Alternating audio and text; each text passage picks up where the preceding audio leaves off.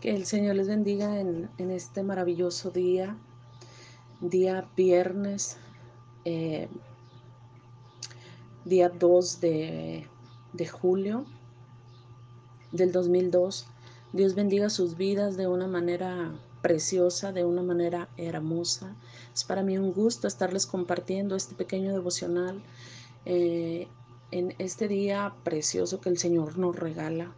Vamos a darle lectura a la palabra bendita de nuestro Dios ahí en el segundo libro de las crónicas, en el capítulo 1, en el verso 10, dice la bendita palabra de Dios en el nombre del Padre, del Hijo y del Espíritu Santo. Dame ahora sabiduría y ciencia para presentarme delante de este pueblo, porque, y ahí me detengo, el rey Salomón le hace una pregunta a nuestro amado Dios y le dice, ¿quién podrá gobernar a este tu pueblo tan grande? ¿Quién podrá gobernar a este tu pueblo tan grande? Bueno, esta era la pregunta que el rey Salomón le hacía, ¿verdad?, a nuestro Dios. Porque pues vemos nosotros que el rey Salomón fue un hombre que Dios le otorgó mucha, mucha sabiduría. Dios eh, no solamente le otorgó la sabiduría, sino que él también, ¿verdad?, le, le dio ciencia, porque también él sabía que era necesaria, ¿verdad?, la ciencia. Y, y, para que él se pudiera presentar delante de aquel pueblo tan grande. Entonces, no solamente le otorgó estas dos cosas, sino que también le otorga bienes, le otorga eh, pues ahora sí que muchos bienes. Y el Señor, ¿verdad? Le, le, le dice estas palabras. En el verso 11 nos dice la palabra de Dios y dijo Dios a Salomón, por cuanto hubo esto en tu corazón y no pediste riquezas, bienes o gloria, ni la vida de los que te quieren mal, ni pediste muchos días, sino que has pedido para ti sabiduría y ciencia para gobernar mi pueblo, sobre el cual te he puesto por rey. Y pues bueno, vemos como el rey Salomón, ¿verdad? Eh, de la descendencia del rey David, eh, fue un hombre, ¿verdad? Fue un hombre que, que pues ahora sí, ¿verdad? Em, tuvo bien delante de Dios porque Dios le otorgó sabiduría, ciencia, riquezas, le otorgó bienes, pero hacemos un, por ahí nos detenemos y hacemos un pequeño, una pequeña, por así decirlo, ¿verdad? Una pequeña pregunta. El rey Salomón tuvo todos estos bienes, pero tuvo también una pequeña negligencia delante de Dios.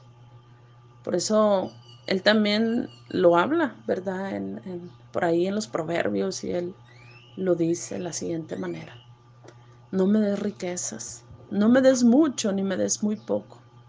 No vaya a ser que saciándome de todo esto, maldiga a mi Dios y me aparte de él, porque pues Salomón ahí ya le había fallado a nuestro Dios, ¿verdad? Entonces, ¿de qué manera lo hizo?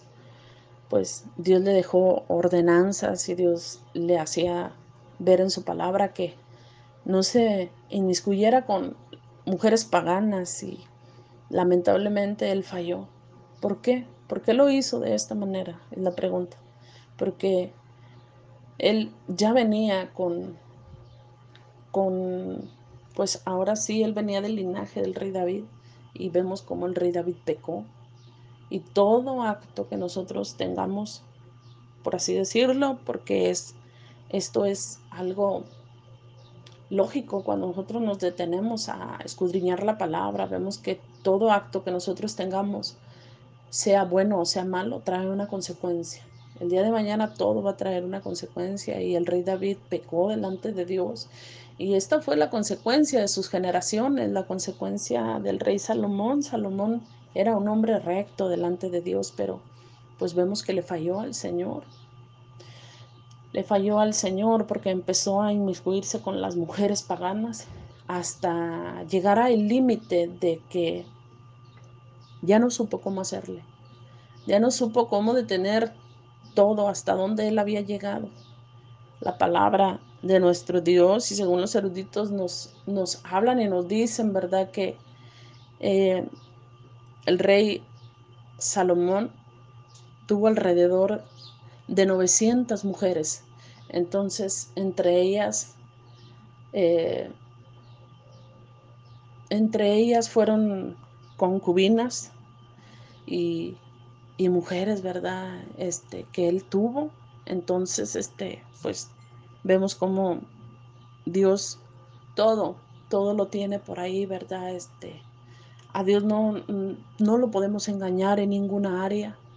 Y esto, ¿verdad? Pues nosotros lo podemos encontrar ahí en la palabra de nuestro Dios. Por eso el rey Salomón escribe los proverbios y nosotros vemos cómo, cómo el rey Salomón, Dios le dio tanta sabiduría para escribir este libro de proverbios, eclesiastes, donde él le hace ese llamado a la juventud también y, y les habla, ¿verdad? Y, y, les dice, acuérdate de tu Creador en los días de tu juventud antes de que vengan los días malos y digas en ellos, no tengo contentamiento. Rey Salomón por eso lo, lo, lo hablaba y por eso lo decía, ¿verdad? Que pues era necesario, era necesario que, que estuvieran en todo tiempo buscando a Dios.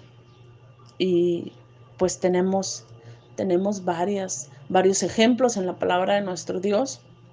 Y pues es para mí un gusto haberles compartido en esta mañana este pequeño mensaje devocional en este grupo hermoso de Mujeres sin Límite, esperando ser de bendición a su vida y pues también a mi vida, ¿verdad? Porque la palabra es primeramente para nosotros.